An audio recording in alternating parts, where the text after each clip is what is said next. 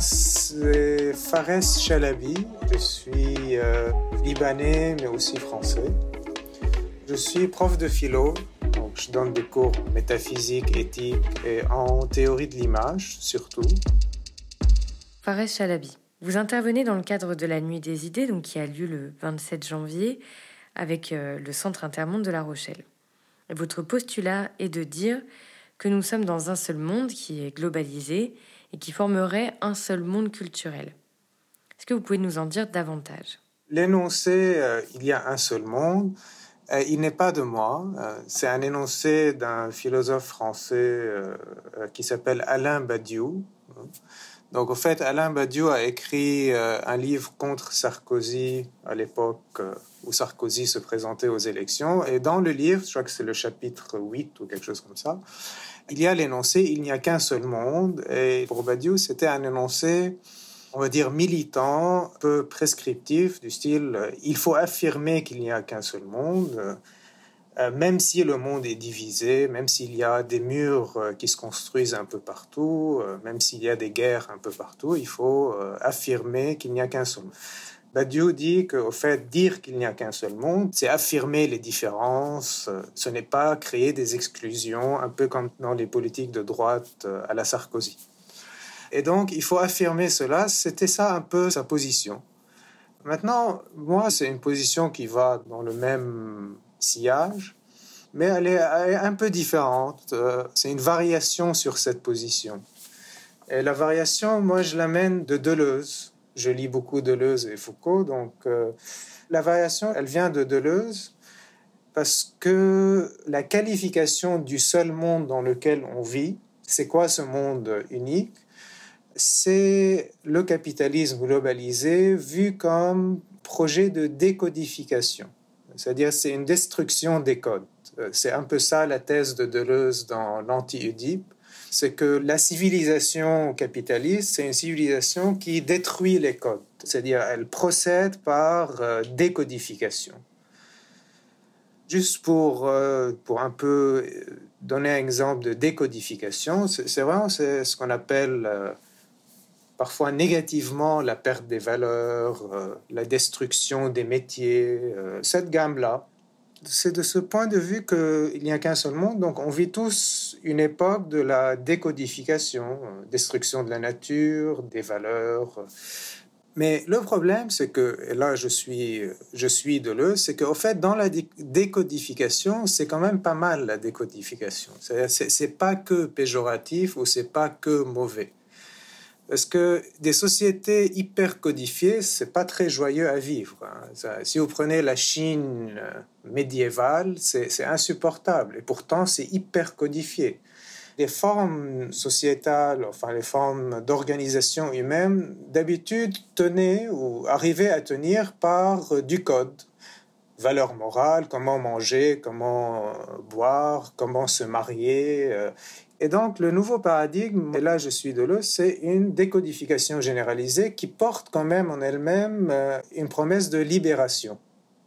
donc là, comme je dis, il y a un ce monde, oui, un ce monde, c'est le monde décodifié, mais qui en même porte en lui cette promesse de euh, libération des codes.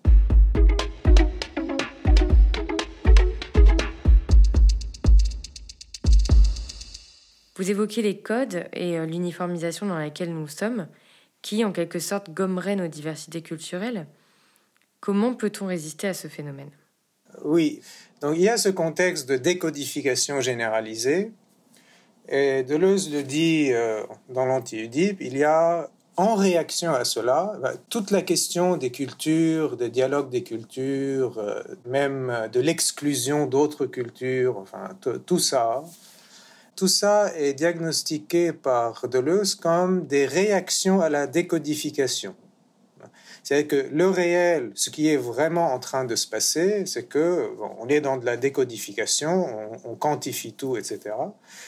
Mais il y a des réactions à la décodification. Et ces réactions sont par exemple face à une percée euh, du capital qui décodifie tout dans un certain pays ou une certaine communauté, on peut avoir des crispations et des réactions. D'ailleurs, euh, Deleuze évalue euh, la montée du nazisme et du fascisme comme une réaction recodifiante. On va redonner du code en s'inventant des mythes ou des, identités euh, fictives parce qu'on n'arrive pas à supporter cette vie sans code.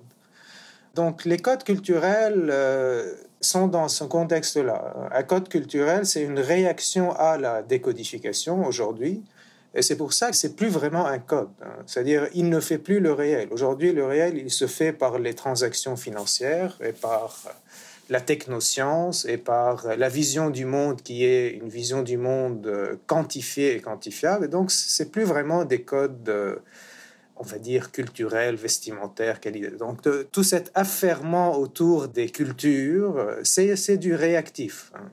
Si on parle le langage de Deleuze ou de Nietzsche, c'est de la réaction. On est crispé, c'est une sorte de conservation, que ce soit des deux côtés, hein. que vous soyez euh, de droite ou gauche, euh, que vous défendiez le dialogue des cultures et l'ouverture sur l'autre, ou que vous vouliez expulser l'autre, c'est du réactif. Hein.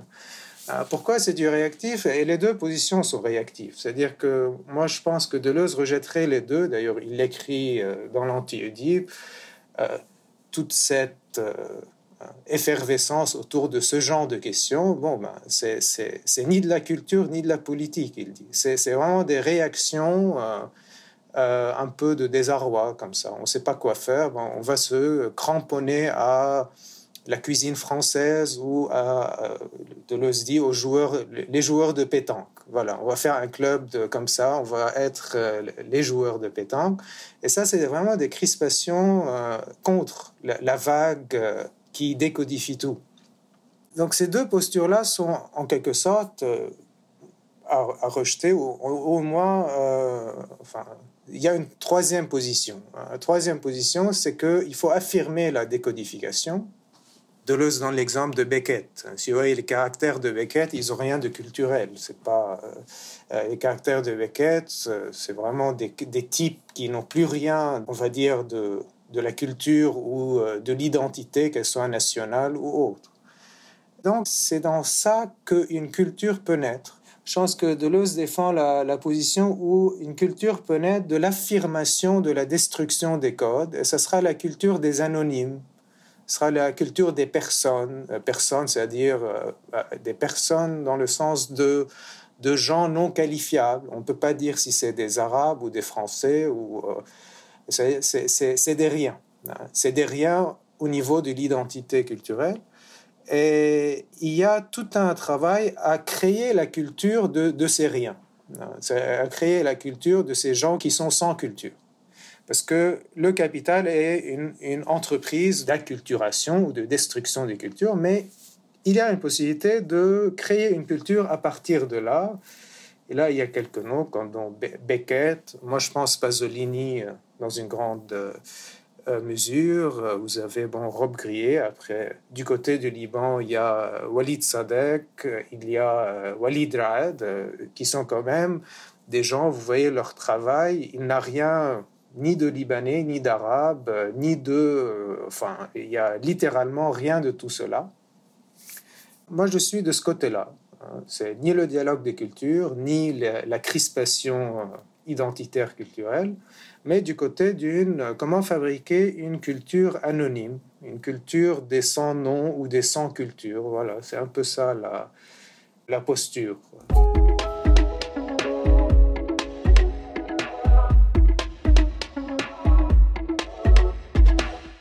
Nous sommes quand même toujours rattachés ou rattrapés par nos codes culturels ou par l'endroit d'où l'on vient. D'après vous, comment construire cette culture des anonymes, celle des sans-nom, des sans-lieu Je pense que le problème, il est un peu là parce que, oui, l'objection, c'est oui, mais après tout, euh, quand même, euh, la manière dont tu manges, dont tu parles, euh, ta manière de, te, de voir des histoires d'amour ou d'amitié, quand même, c'est pas pareil, oui. Bah, le problème, c'est que tout ça, c'est un peu, bon, c'est une perspective un peu marxiste, c'est que tout ça, oui, c'est ta vie privée, et ta vie privée ne fait ni la culture ni la politique.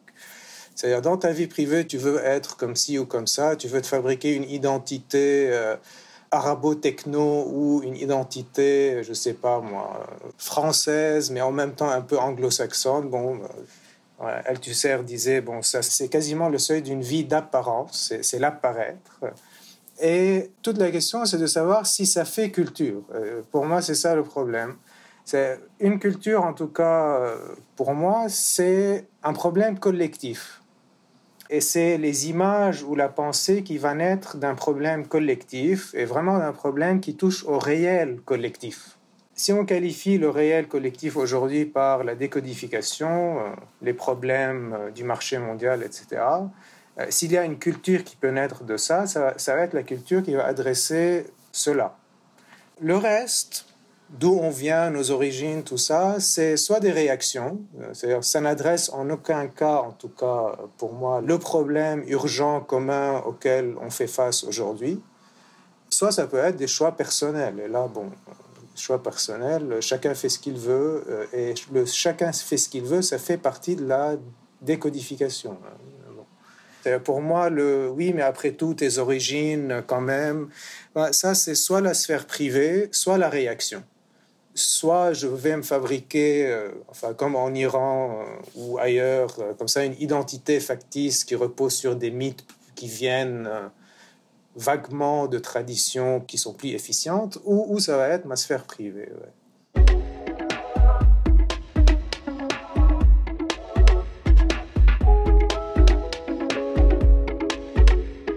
Pourtant, ce qui est de l'ordre du privé a aussi une portée sur notre vie sociale, elle a aussi une portée politique et collective. Qu'en dites-vous? Quel serait le lien entre les deux? Je vais vous donner un exemple, peut-être ça va clarifier la chose. Hein. Euh, si on prend Walid Sadek, qui est quelqu'un que moi je lis beaucoup, c'est un théoricien de l'art et c'est un artiste libanais.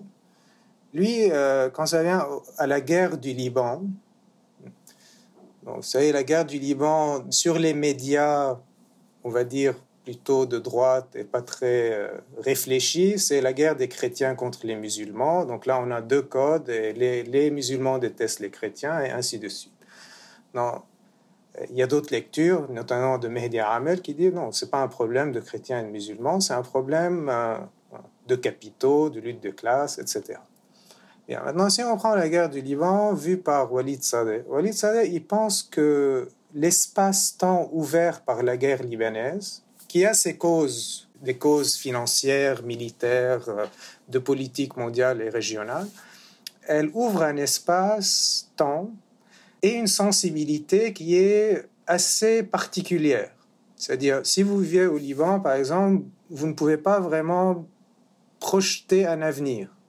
Ça explose toutes les deux, trois ans. Vous ouvrez un resto, il explose dans deux ans. Vous croyez que ça va continuer, mais il y a cette temporalité qui est assez bizarre, qui est une temporalité où le futur quasiment est bloqué. Il y a d'autres choses, par exemple. Le fait qu'il y a des divisions politiques qui s'ancrent dans des codes réactifs euh, religieux ou autres fait que Beyrouth est divisée en quartiers qui sont politiquement étanches.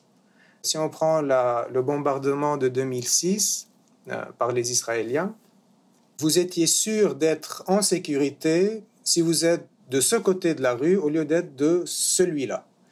Euh, vous voyez, c'est très différent comme euh, vécu de l'espace et du temps que, disons, dans la Deuxième Guerre mondiale, dernière guerre en date, où vous aviez le carpet bombing, c'est-à-dire on va détruire tout Londres ou tout Berlin. Ce qui fait qu'au Liban, vous avez une expérience, dit Walid Sadeh, de ce qu'on appelle un témoin excessif. Euh, pourquoi? Parce que vous pouvez littéralement, et sans être cynique, être sur votre balcon en train de boire une bière et de regarder le quartier en face se faire détruire, mais, par, euh, mais, littéralement détruire. Et vous pouvez être très sympathisant avec l'autre côté du quartier ou pas. Le problème n'est pas là. Le problème, c'est que vous êtes un témoin excessif. C'est-à-dire, vous arrivez à voir un désastre en face de vous en sachant que vous êtes en sécurité.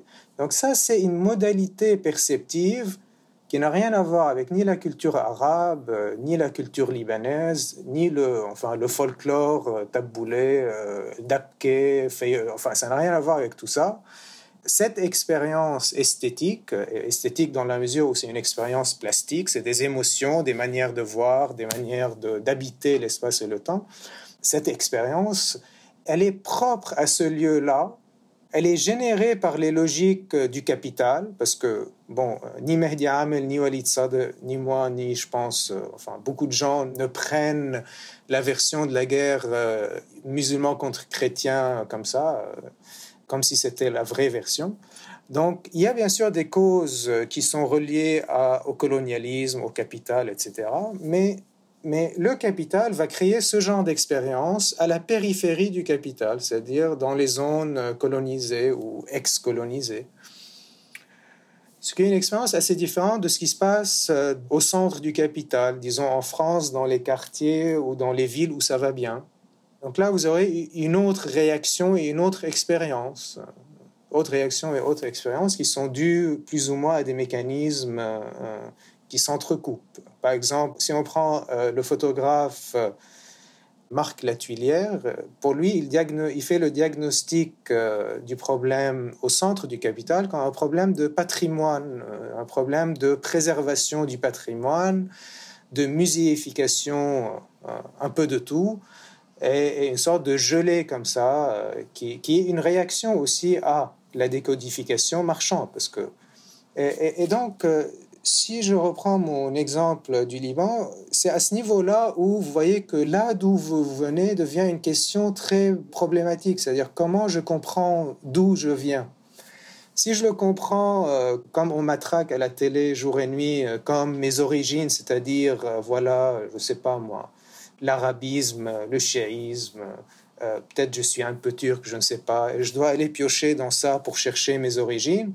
Oui, ben, c'est une origine assez morte. C'est-à-dire que le vécu à la périphérie du capital, c'est plus ces codes-là. Le vécu collectif aujourd'hui, c'est que tous on a été, qu'on le veuille ou pas, quel que soit le code factice qu'on se met sur soi, on, a tous été des témoins excessifs, on a tous euh, vécu des kidnappings de proches ou pas, et, c'est ça l'expérience collective.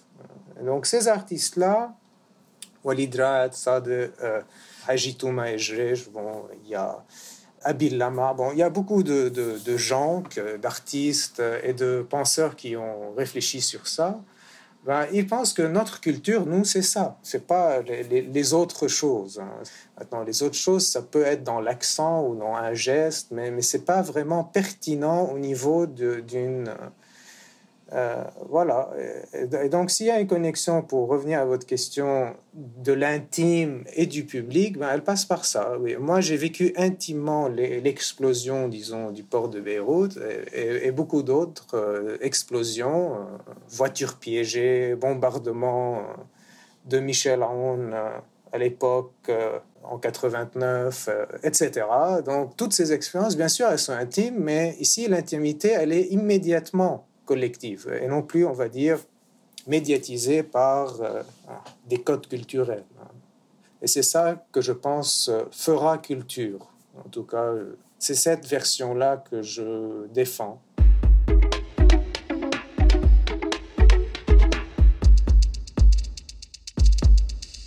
Quels seraient les leviers finalement pour faire culture autrement? On peut évoquer évidemment la poésie ou l'art pour euh, porter euh, d'autres façons de penser bien sûr, il y a là la poésie, etc., peuvent casser les codes. De, peinture moderne, c'est une décodification de la peinture, la musique euh, dodécaphonique, etc. C'est des entreprises de, On va casser les codes, euh, l'harmonie classique, tout ça.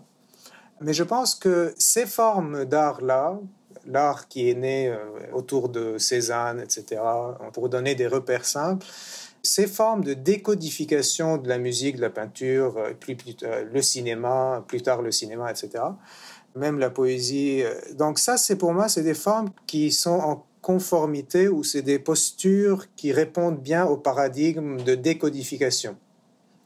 Ils font eux-mêmes la décodification dans leur domaine et c'est pour ça que ça fait culture. Aujourd'hui, ce qui fait culture, c'est pas la peinture réactive à l'époque de Picasso qui voulait euh, faire revivre la tradition de la peinture française. Aujourd'hui, ce qui fait culture, c'est euh, tout, tout, l'art décodifiant. Et donc, c'est possible, même c'est pas que c'est possible, euh, c'est ce qu'il y a et c'est ce qui reste. Si on prend culture dans l'épaisseur du temps, c'est ce qui reste. Donc ça, c'est une chose, et je pense qu'elle a été faite extensivement au centre du capital. Picasso, etc. C'est quand même des figures euh, du centre du capitalisme. Et je pense qu'il y a, il se passe quelque chose de similaire aux périphéries. Dès que la périphérie euh, met un peu de côté cette obsession de réaction traditionnelle ou identitaire euh, à ce qui est faussement appelé l'Occident, parce que la décodification touche aussi l'Occident. Donc là, la nouvelle culture peut naître d'une affirmation de la destruction. C'est-à-dire que oui, il y a destruction, comme la guerre au Liban, il y a des guerres euh, à n'en plus finir au Moyen-Orient. Au fait, les guerres sont des vecteurs, bien sûr, de, décodification, mais en même temps, elles créent sur l'autre face des expériences euh, comme l'expérience que j'ai décrite du témoin excessif, des expériences collectives qui sont en elles-mêmes, euh, je ne vais pas dire des formes d'art, mais ce qui se réfléchit dans l'art. Donc, euh, quand Walid Sadeh ou Walid Ra'ad font leur œuvre, ça vient de là. C'est-à-dire, c'est une affirmation. C'est pas qu'ils sont en train de briser les codes, hein, mais c'est une affirmation de ce qui existe. Ils vont faire une image de ce qu'il y a. Hein. Et ce qu'il y a, ben, c'est un état de destruction et beaucoup de choses bizarres. Hein.